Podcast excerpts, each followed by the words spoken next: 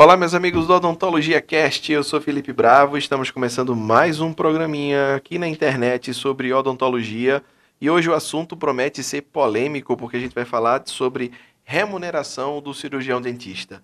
E para esse episódio eu trouxe o meu amigo Eduardo Vasconcelos, presidente licenciado do Conselho Regional de Odontologia de Pernambuco, para a gente bater um papo porque é, nos últimos tempos aí a gente teve um avanço muito grande né, com relação a essa questão de remuneração do cirurgião dentista. Eduardo, seja muito bem-vindo. É um prazer ter você aqui nos estúdios da Odontologia Cast. Felipe, o prazer é meu. É sempre bom estar conversando com você e agora com toda a sua audiência.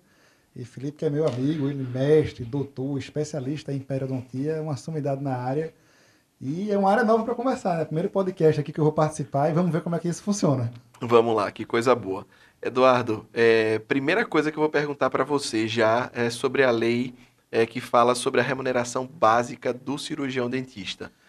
Vamos lá. Essa lei, para quem está ouvindo a primeira vez agora, é a Lei 3.999 de 61.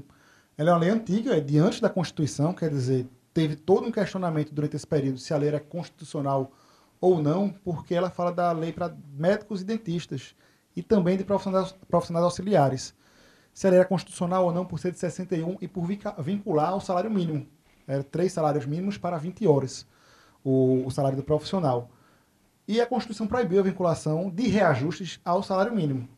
E aí isso gerou um problema muito grande, uma acelerou muito grande. Durante anos, ninguém nunca foi atrás dessa lei para saber se ela valia ou não.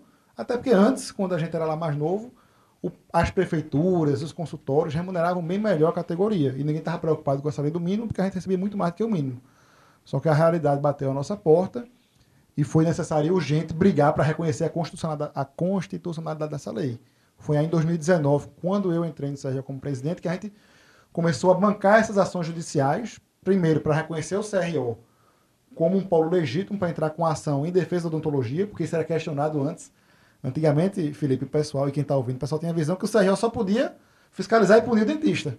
Uhum. E é a visão que a categoria como um todo tem, que está enraizado. Sim, sim. E o conselho não é só isso, ele tem que proteger a odontologia e zelar pelo conceito e, e bom, é, boa conceituação da profissão. É muito mais do que só fiscalizar e punir. Fiscalizar e punir faz parte, é parte da fiscalização do processo ético, mas é lá pelo bom conselho da profissão, é o papel do conselho regional. E foi nessa, nessa entrada que a gente começou a entrar com as ações do piso salarial, com a estratégia de que, judicialmente, se vencesse, ou de fato não era constitucional essa lei, a gente tem que fazer uma lei nova, teria que ter política para uma lei nova, ou essa lei é constitucional e a gente tem que fazer ela aplicar. E foi aí que depois de 2019 até agora, quase quatro anos de briga, o STF tomou a decisão unânime esse ano, graças a Deus, reconhecendo que ela era constitucional. Só que teve uma, coisa ruim, que ele fixou o salário mínimo desse ano. Ele não estabeleceu o índice de reajuste. E aí o que acontece? 40 uhum. horas, R$ 7.272. Prefeitura, serviço público, serviço privado, se você é um, é um trabalhador CLT, 20 horas, R$ 3.636.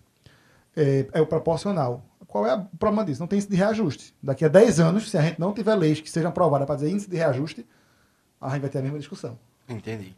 Então, assim, tecnicamente a gente sabia que existia a lei, né, mas ficava aquela ideia de que, ah, tá no papel, ninguém cumpre, porque ainda não existia isso, né? E a, a luta agora é para realmente a gente conseguir mais para frente. É. Né? A luta agora é fazer cumprir a lei. A lei existe, ela é constitucional. Vencemos o primeiro debate, que a gente ia falar com o prefeito e o governador, dizer, ah, quem é dentista aqui que trabalha em prefeitura ou já trabalhou, sabe que ele dizer, não, essa lei não é constitucional. E acabou a conversa. A gente mostrou que ela é constitucional. Agora a estratégia é política. A gente foi no Tribunal de Contas do Estado, pegou a decisão do STF, conversou com o doutor Ranilson Ramos, que é o presidente do Tribunal de Contas do Estado. Veja, o CRO foi recebido pelo presidente do TCE. É muita coisa, entendeu? Uhum. Poucos, poucos presidentes de conselhos regionais têm, têm esse acesso. Politicamente a gente conseguiu esse acesso. Mostrou a lei, levou a Procuradoria Jurídica, levou a Comissão de Valorização Profissional do CRO para poder mostrar que o TCE tem que tomar um posicionamento, porque os municípios estavam desrespeitando a lei do piso salarial. E aí o TCE toma esse posicionamento e faz uma recomendação geral para o Estado de Pernambuco para que todos os municípios e o governo do Estado paguem o piso salarial independente do vínculo do funcionário, seja ele efetivo, seja ele contratado, seja ele comissionado, enfim. Quem trabalha na odontologia deve ter seu piso respeitado, independente do vínculo que ele tem estabelecido. Aí, com esse avanço, a gente deu outro salto na política, que agora é brigar com os municípios para que eles cumpram a lei e a recomendação do Tribunal de Contas. Pronto, essa é a maior dificuldade que a gente ouve, né? Os colegas, ah, mas eu trabalho no município tal e aqui o salário é muito aquém disso, né? Como é que a gente consegue fazer isso realmente funcionar na prática? União e pressão política, literalmente. Uhum. Não tem muito outro caminho por aí, para aí, não. A gente judicializa, eu vou dar um exemplo do município de Xangrande, a gente judicializou em 2019. Eu lembro que juntou um grupo de dentistas que tinham acabado de passar no concurso, foram no conselho, foram me dar uma pressão no conselho regional para eu desistir da ação pelo piso, porque era o primeiro salário deles, era o emprego, era o que mantinha a vida daquela galera lá. E eu até entendi a situação dele. Muita gente tá formada aí, tá com fiéis, uma corda no pescoço para pagar e precisa daqueles dois mil reais, daqueles mil oitocentos reais. Mas não dá, porque a prefeitura se aproveita disso, feito bom conselho. Fez um edital de 1.212 reais para 40 horas para um dentista. É inimaginável. Você fez curso superior, sabe quanto é que você gastou na mensalidade, sabe quanto é que gastou de material para receber 1.212 de salário. E aí como é que faz isso? Primeira coisa, a força política de no Tribunal de Contas ele notificar todos os municípios, recomendando o piso. Se não cumprir o piso, pode responder por improbidade. Outra forma é politicamente garantir repasse do governo do estado para os municípios que paguem um piso salarial. E aí vai ficar sempre aquela guerra de recursos na saúde. O fato é que a odontologia já tem lei e os prefeitos devem cumprir e reorganizar o orçamento dos municípios. Vou dar o exemplo agora dos ACS e da enfermagem e dos professores também. Todos três têm pisos salariais através de lei aprovados no Congresso Nacional recentemente. E todos três garantiram que o governo federal mandasse financiamento para os municípios. A enfermagem foi a mais recente. Os municípios não estão pagando ainda, que o governo federal não disse como é que ia repassar esse piso. Quando ele disser, é que os municípios vão receber o valor e vão repassar para os enfermeiros. Quando o governo federal repassar esse valor, vai ser muito bom para a odontologia. Porque vai aliviar o orçamento do município, que já pagava o enfermeiro, que já paga o ACS, que já paga o professor com seu próprio recurso do tesouro do município, vai ser do tesouro federal. O município vai ter orçamento para pagar o nosso piso. Mas independente disso, tem caixa para pagar sim, e eles têm condição de pagar. E já já eu vou dizer exemplo de alguns municípios que já estão pagando. Vamos lá, então eu quero saber. Ó, a gente sabe que. Os, os bons exemplos. Né? Venturosa né? já pagou, foi uma ação judicial. O prefeito de Venturosa é cirurgião dentista, ele respeitou lá o piso salarial em Venturosa. Tive a informação agora também que o município de Belmonte aprovou na Câmara de Vereadores o piso. Granito fez um acordo judicial também para pagar o piso salarial. E aí, pessoal, fala para os efetivos que já estão na rede também, tá? Não é só para os comissionados, não. Soube hoje de manhã, até por grupo de WhatsApp que São Caetano também está pagando piso salarial. Hoje, meu amigo, que é deputado estadual e está indo para federal, Lucas Ramos, me informou que o município de Flores, o prefeito reuniu com o dentistas ontem e vai anunciar que vai pagar o piso salarial. Bodocó também abriu concurso para pagar o piso salarial. Enfim, os municípios têm recursos. A gente está falando de município pequeno que tem recurso para pagar. Os grandes têm mais recurso ainda. E é difícil você ver um município feito Recife. Tem condições de pagar o piso. Por que, é que não paga? É política, literalmente. É, Caruaru, mesma coisa. Caruaru tem dinheiro para pagar. O ônus para o município financeiro é muito pouco. Não paga porque não quer, eleição política. Inclusive, o CRO já ganhou ações judiciais contra Caruaru e que fica recorrendo. Mesma coisa Serra Talhada. Serra Talhada a gente tem uma prefeita que é dentista, a doutora Márcia Conrado, que deveria pagar o piso lá. E é uma briga antiga dos dentistas, desde o do ex-prefeito lá, que agora também é candidato a deputado, que não paga e não paga e acabou-se. E só vai por via judicial e por força política, que a odontologia precisa dessa força política. Petrolina, a gente teve um avanço lá com Miguel Coelho, que foi. Primeiro, ele honrou o acordo com a gente, que era pagar insalubridade por dentista da rede. Insalubridade é direito líquido e certo, Felipe. Para qualquer dentista, serviço público, privado, ASB, TSB, trabalhar em ambiente de consultório odontológico, minha gente, é um ambiente insalubre. Não tenha dúvida disso. Mas que a gente bota o EPI, todo paramentado. Na hora que você tirou o EPI, aquele aerosol, aquela sujeira, ela vai pro ar de. Né? Você vai estar tá contando. Não sabe, ninguém sabe quanto tempo o aerosol passa no ar. O filtro da consultório que a gente tem no consultório dá conta? A gente não sabe disso. Provavelmente não dá conta a insalubridade é direito de líquido e certo. E Miguel honrou esse o acordo do, do, piso e hoje tem uma votação lá que ele incorporou as gratificações no salário. Não chegou no piso ainda, mas já foi uma coisa boa que incorporou. A gente vai ter que entrar com a ação do piso lá em Petrolina também, que Petrolina tem dinheiro. A questão da insalubridade, existe um percentual já fixo ou isso pode ser pode variar? Vamos lá. Da... Isso varia por causa da lei. A lei você pode ter insalubridade grau máximo, médio e mínimo. Aí vai 40, 20 ou 10% depende muito do ambiente. Ah, eu trabalho no ambiente que amálgama, com mercúrio. Você está com grau máximo. Radiação, grau máximo também.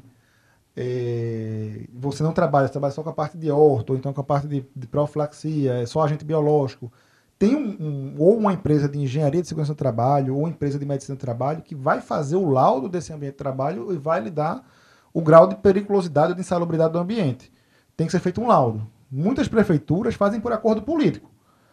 Às vezes é bom pra gente. Vou dar o um exemplo de Jaboatão. Jaboatão tá 40% da insalubridade. Tá no grau máximo. É 40% em cima do, de um salário mínimo, é isso? Ou em cima do vencimento então, básico? Judicialmente varia. Judicialmente uhum. tem lugar que a gente consegue no base e no mínimo. A gente Entendi. sempre pede do base. Entendi. Mas judicialmente você vai ter decisões de vários caminhos, não tem nada consolidado no judiciário. Certo. E quem tá ouvindo agora sabe que a maioria do estado de Pernambuco, dos municípios, não pagam insalubridade. Isso é uma vergonha, porque é um direito que tem que ter certo. Vá você que é dono de consultório privado, ou você que se formou agora, que está montando seu consultório, não pagar insalubridade para sua SB, para você ver o que acontece é na Justiça do Trabalho. É você vai ter que pagar o retroativo com multa ainda. É verdade.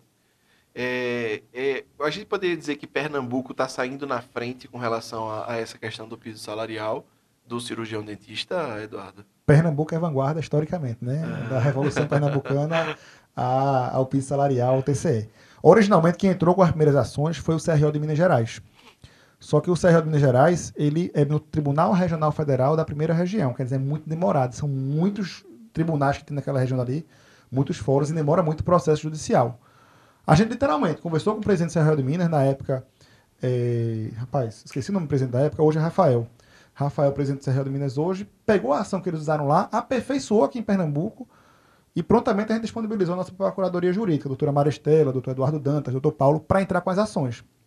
E é cansativo, porque ele tem que, não é só entrar com a ação, tem que entrar com a ação, falar com o assessor do juiz, conversar com o juiz, explicar o que é o piso salarial do dentista. O juiz fica sem acreditar que a prefeitura paga só 1.200, 1.400 por dentista. É, é inacreditável uhum. para um juiz ouvir é, isso. Verdade. O STF aprovou hoje ah, para aumentar o piso dele lá, né? O teto dele está 46 mil e pouco. E o da gente a gente está discutindo 7 mil para 40 horas. O profissional que tem 5 anos de formado. É. E a gente é, conseguiu entrar com essas ações judiciais. Gente, chegou um momento, a gente teve que mandar a Proju, que é a Procuradoria Jurídica, para Brasília, para tentar conversar com o assessor do ministro Luiz Fux, para poder despachar os nossos processos em Brasília com mais agilidade e favorável ao que a gente queria, nosso entendimento que era o piso. E tudo isso é custo para o Conselho Regional, que é arcado com a anuidade que a gente paga. E é isso que eu entendo, sabe? A anuidade que a gente paga tem que reverter para a odontologia. Tem que ter a fiscalização funcionando, tem que ter a estrutura de inscrição, cobrança aquela coisa da, do Conselho Funcionário, mas também tem que reverter para a gente que está pagando ali a anuidade e que é direito a ter uma odontologia valorizada e respeitada, tanto na insalubridade, quanto na questão do piso salarial, quanto outro tema bem espinhoso, Felipe, que é plano de saúde, que a gente tem que sentar e enfrentar esse negócio daí. É verdade. Plano de saúde é. Bom, quando eu me formei, a alternativa de consultório era a gente se formar, montar um consultório, né, começar e credenciar a maior quantidade de planos de saúde possível, porque seria melhor mecanismo de captar paciente.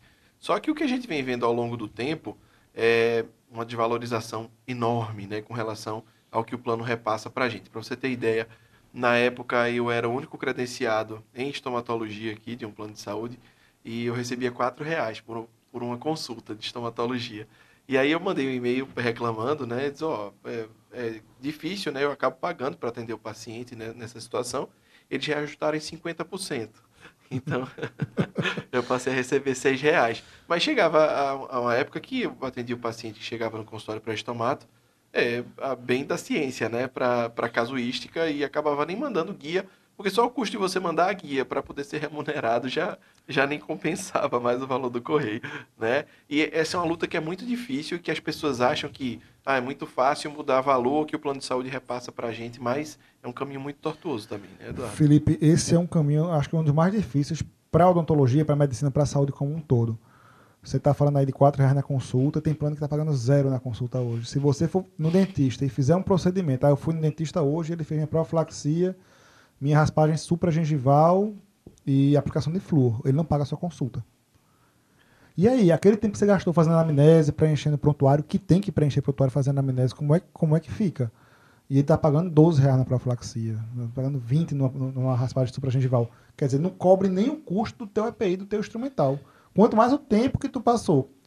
E aí, a pergunta que eu faço para quem está ouvindo é como resolver esse problema. Se alguém tiver a resposta, me diga, porque eu quero saber. Já é tentamos de várias maneiras. O Conselho Regional ele tem um limite legal de atuação. Tipo, você fechou o contrato com o plano de saúde. Foi de livre acordo de ambas as partes.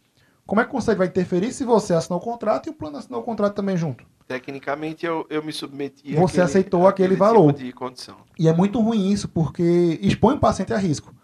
E eu acho que é o caminho que a gente tem que seguir, é esse, é o caminho de proteger o paciente, é mostrar para a ANS, mostrar para a Comissão de Saúde da Assembleia Legislativa, até na Câmara, no Congresso Federal da Comissão de Saúde, que os pacientes estão sendo submetidos a risco de saúde. Porque não tem condições de você fazer uma restauração por um plano de saúde que está pagando 12 reais. E o dentista está recebendo a porcentagem de 33% em cima daqueles 12 reais, sem descontar os impostos, que eles descontam o imposto ainda dali de Pronto, cima. exatamente, né? Não tem condições do paciente ter um tratamento de qualidade. Você está fazendo trabalho no paciente que é insuficiente. Isso é um problema seríssimo para a saúde da população. Aí eu acho que tem que ser uma abordagem política mesmo, sabe? Abrir uma CPI na LEP, expor os planos de saúde, botar na mesa a ANS para dizer, olha, tem que pactuar minimamente um custo unitário, operacional, mínimo, para garantir a biossegurança. Assim como é no hospital. Você vai fazer uma, lá, uma cesárea no hospital, tem um custo mínimo lá para cesárea. Diz, ó, o custo mínimo da cesárea aqui no hospital é 240 reais, que é o custo do material. Não é o custo do, não é o honorário do médico, não, tá? É o custo do material. Qual é o custo do material para fazer uma restauração de resina classe 1? É 23 reais o custo do material?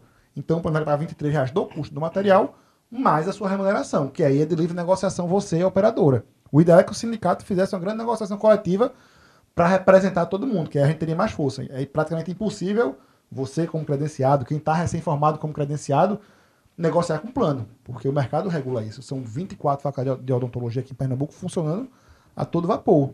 Nisso pressiona o mercado. Se a gente não tiver uma representação que peita essas empresas, que defenda a saúde, defenda a população, defenda a odontologia, a tendência é cada vez mais esse recém-formado ser mais explorado. E é por isso que a gente tem que procurar escolher bem nossos representantes e de certa forma precisaria de uma mobilização muito grande dos cirurgiões dentistas também, não é? Para essa questão dos, dos planos de saúde, né? É, e nessa questão da mobilização, eu lembro que em 2015 eu estava ali, não estava mais recém-formado, né, que eu me formei em 2009.1, a gente até chegou a fazer uma mobilização grande na frente do sindicato, pegar menu com bandeira, com faixa, vai paralisar. E não vai paralisar, tinham 100 pessoas só. Uhum. Quantos... Sempre uma turma formada em um ano, entendeu? Uhum. Você tem 100 pessoas ali. E no, no, o plano de saúde não sente isso. O plano de saúde ele vai respeitar somente ou o poder financeiro para fazer frente a ele, ou o poder político para poder expor o que ele está fazendo. Porque aí ele não vai querer ter a imagem dele associada a algo negativo. E o caminho que eu acho que a gente vai ter que trilhar vai ser esse, vai ser expor literalmente essas vistas. A gente viu situação de um plano glosar um procedimento de um dentista, o dentista tinha feito a, raspagem supragengival e uma restauração na mesma consulta. E o plano glosa a restauração, ele não paga a restauração do dentista, porque ele pergunta: houve sangramento durante a raspagem? Houve possível manchamento da resina e ele não paga. Ele diz, rapaz, que auditor maluco é esse? Que bota... Ele botou isso no papel. Já pensou, né? E aí responde: é processo ético, é condenado, gera todo um desgaste. E o dentista é descredenciado do plano. O dentista certo ele é descredenciado do plano, porque é um acordo entre as partes. Não era mais interessante do plano, foi descredenciado. É uma pauta que a gente tem que enfrentar, mas é uma pauta que é muito mais política. E aí precisa de muita união, muita força da classe, principalmente quem está chegando no mercado aí. Quem é estudante e escuta, Felipe, o Odontocast, o Odontocast é, é importante blocar, juntar força, porque o mercado de vocês, quando vocês começarem, tem espaço, mas está apertado. A gente faz muita comparação é, dentro da, da área de saúde com, por exemplo, os anestesistas, né? Eles têm uma cooperativa muito forte e eu acho que essa questão dos valores de procedimento, eles acabam conseguindo barganhar de uma maneira é, talvez mais é, com mais firmeza. Existe um caminho desse para odontologia, assim? Ou... Felipe, eu já sonhei com um caminho desse para endo. Uhum. Eu cursei especialização de endo com o professor Diógenes, professora Sandra Saião. Sou apaixonado pela endo. E também me especializei, fiz especialização em prótese, mas assim, a endo, para mim, é minha paixão. Pensei até uma cooperativa de endodontistas, porque endo bem feito é um negócio difícil de você encontrar. É, você, você sabe disso, e quem está escutando aí, quantidade de retratamento que a gente está tendo que fazer hoje, montar uma cooperativa de endo, fortalecer esse grupo, vender o, o serviço da endodontia, porque é uma venda que você faz para as empresas, para as operadoras, mas é o que eu falo, né? Precisa de união. A grande dificuldade é essa. Enquanto você vai ter um grupo ali de 20, 30 se unindo para fazer essa cooperativa, você pode ter mais 100 dizendo eu faço mais barato. Eles estão cobrando ali 350 para fazer um canal de molar que já é barato. Aí ele vai dizer eu faço por 200. Entendi. Que é o que a gente vê. Eu vi, Felipe, plano de saúde falando de 70 reais. É. Num canal de anterior. Eu disse, é. minha gente, 70 reais. Tu não vai isolar o dente. Qual é o cimento que tu vai usar? Eu já vi menos. Menos? Já. Uau. Já vi na faixa de 50 reais. Pronto. É. Não é nem extração. É. No consultório de popular de bairro é, é mais caro. É verdade. A gente tá rodando Recife, o estado todinho, conversando com a população. E uma carência dele muito grande é dentista. A Recife está com 39% só de cobertura de saúde bucal. A gente foi na mostardinha conversar com o pessoal e eles queriam dentista para extrair dente, porque era uma área descoberta. Aí eu disse, mas, mas extrair dente no consultório de bairro não é mais barato não? Eu falei, não, doutor, é 100 reais para extrair dente no consultório de bairro. Eu fiz, é isso tudinho. Porque a visão que a gente tinha era que era. Que antigamente era, era 20 reais. Era que era 20 reais. Aí eu digo assim, rapaz, para quem recebe salário mínimo, que é 1.200, aquilo ali faz diferença. Uhum. E aí precisa. Aí é o debate que a gente vai entrar: concurso para dentista. Assim, tem muita vaga de emprego para dentista que não existe porque a gente não faz pressão política junto à população e junto aos executivos, que é quem, quem gera os concursos. Recife tem um quantidade enorme de vaga para odontologia, para dentista, auxiliar, para abrir. Olinda nem se fala, Jaboatão, enfim, o estado de Pernambuco como um todo. Sem imaginar que urgência 24 horas odontológica, um município com mais de 20, habitantes, 20 mil habitantes, não tem. É verdade. E a população tiver dor dentro no feriado, fica como? É, é verdade. E até os serviços que tinham na, nas unidades de pronto atendimento, né, em parte foram descontinuados, né, o plantão noturno. Então, é, existe uma dificuldade muito grande de acesso, né, a, a cirurgião dentista. E a gente vive naquela, é, sempre naquele dilema, né, dizer, ah, tem muito dentista, mas talvez o dentista não chegue aonde os pacientes precisam de atendimento e que sempre tem alguma coisa ali no meio do caminho, né, que precisa melhorar. É, o que eu também uma questão que sempre levantam, né, é dentista que trabalha em empresa, é, em uma clínica, é, ou talvez em grandes redes, e aí eles precisam virar pessoa jurídica para trabalhar numa empresa de odontologia, para não ter a questão da pessoa física ou não ter os direitos trabalhistas. Como é que isso funciona, Eduardo, assim? É, isso pode acontecer? Ah, eu vou virar PJ só para trabalhar com prestador de serviço e, de certa forma, vou perder meus direitos? Vamos lá.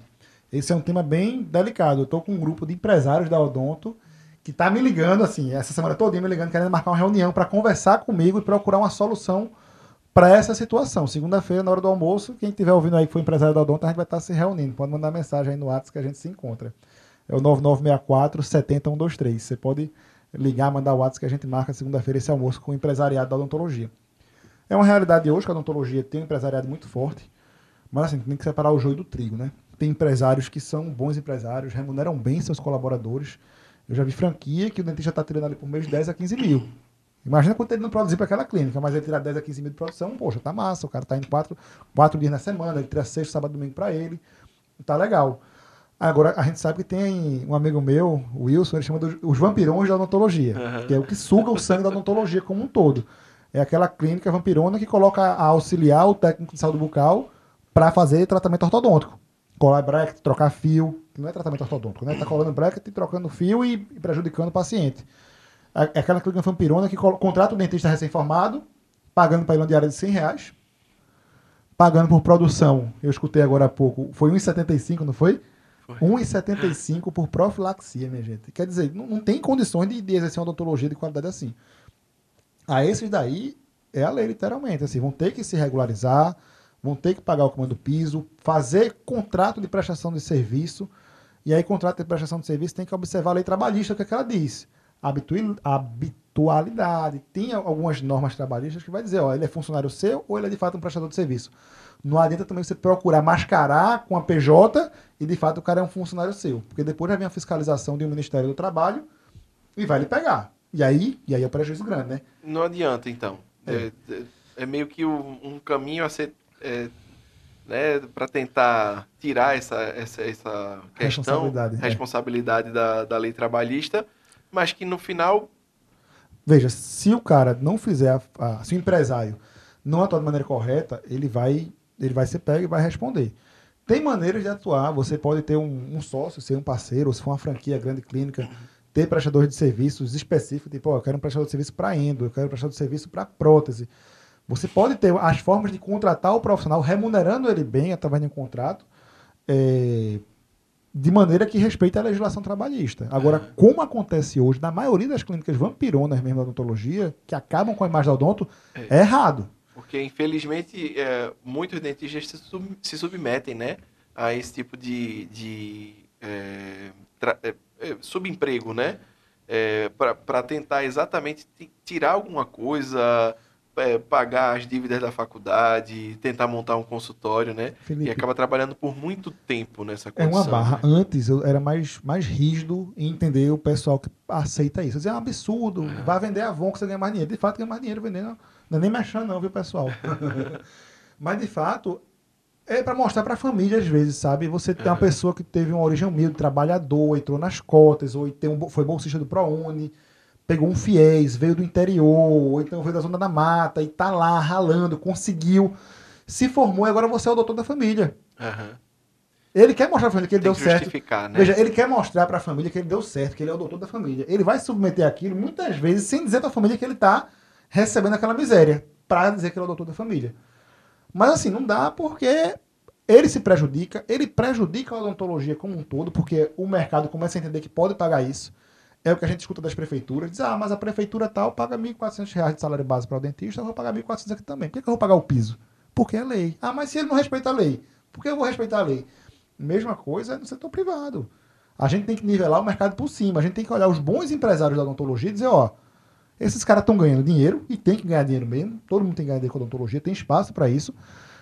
Como é que eles estão ganhando dinheiro de maneira ética e correta? O caminho é esse. A minha ideia de conversar com o empresariado da Odonto na segunda-feira agora é poder dizer, ó, como é que a gente nivela por cima. Conversa, chama o empresariado e diz, ó, essa aqui é a régua por cima, vamos nivelar. Como é que é o tipo de contrato, como é que é o processo de trabalho, para moralizar. Pernambuco, mais uma vez, vai ser pioneiro no processo. Aham. Porque você vai colocar vários concorrentes, que teoricamente são concorrentes do mercado, para conversar e nivelar. Dizer, ó, é daqui para cima. Para baixo a gente não pode caminhar, não. A gente tem que ter o apoio aí dos estudantes, principalmente dos recém-formados, quando a gente fala sobre empreendedorismo.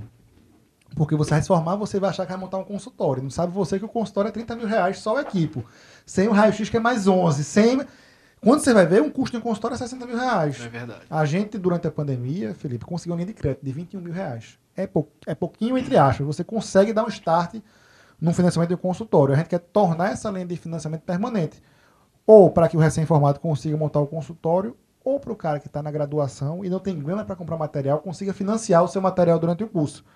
Ele não vai precisar comprar uma caneta de uma vez só, não vai precisar comprar aquele material todo de uma vez só no cartão. Às vezes não tem um cartão para bancar, tem que pedir. Ou a gente cria um, uma linha de financiamento para esse pessoal, ou então tipo uma assistência estudantil mesmo, de deixar o material disponível nas faculdades para quem for carente bolsista, formou, passa para o amiguinho para poder se formar também. Mas é importante o apoio dos estudantes nesse processo, porque são vocês que são o futuro da odontologia. Com 24 faculdades formando por ano, são vocês que estão tomando conta da profissão agora. Essa preocupação tem que acontecer, né? Desde a graduação. Não tem, não tem como, né? É, não vamos esperar né, terminar o período de graduação para, a partir daí, começar a se preocupar com alguma coisa que vai acontecer. Acho que foi um papo muito esclarecedor. A gente conseguiu conversar sobre assuntos bem espinhosos aí, que é, a gente com certeza vai voltar a falar no tema. E que acho que talvez a, a, mensagem que fique é que essa é uma luta que vai acontecer desde que acontece desde sempre e que vai continuar acontecendo, né? Talvez para sempre, né, Eduardo? Com certeza. Enquanto eu estiver vivo e forças tiver, meu amigo, quem briga aqui pela odontologia sou eu. Venho de uma família de dentista, de tio avô e tio avó dentista, era aquele consultório de pedal com polia ainda, pai e mãe cirurgião dentista, cresci em consultório, laboratório de prótese. Sou apaixonado pela minha profissão, não escolheria outra de jeito nenhum e vou lutar com ela com a força que eu tenho, porque a gente mostrou que quando a gente se une junto a um grupo bom, é possível. A gente já entregou a questão do piso salarial, que todo mundo dizia que era impossível, que a gente não ia conseguir, que dependia do STF, de dinheiro de prefeitura, e a gente está mostrando que é possível conseguir sim. E a gente tem um mundo a conquistar e avançar, com o apoio dos estudantes, dos dentistas, dos auxiliares, dos técnicos, com seu apoio a gente vai lá. Um Coisa abraço. boa. Quem quiser encontrar você, Eduardo, nas redes sociais, como é que chega? O Instagram é eduardo.a.vasconcelos. O telefone é o 9964 70123. Repetindo aí o WhatsApp também, 9964 70123. Pode adicionar, mandar um oi, seguir no Instagram. Que à medida do possível a gente vai respondendo. A gente tá aqui no, na, no, no, no Odontocast. São quantas conversas, meu Deus do céu, que já estão aqui rodando? Só não pode pedir Pix, né, Eduardo? Não, Pix não. São só aqui agora, 78 conversas que abriu, meu Deus do céu. E, e, assim a gente segue, a gente responde. Tá quase, Demora um pouquinho, mas responde. Tá quase como o meu WhatsApp, viu? Que eu tenho fama que não respondo, mensagem. Pô, muito bom ter aqui a participação do Eduardo Vasconcelos, presidente licenciado do Conselho Regional de Odontologia de Pernambuco. Meus amigos, estamos terminando mais um programa sobre odontologia aqui na internet. É, quero lembrar vocês que os episódios estão disponíveis no www.odontologiacast.com.br e nos demais agregadores de podcast disponíveis. Um abraço e a gente se encontra no próximo programa.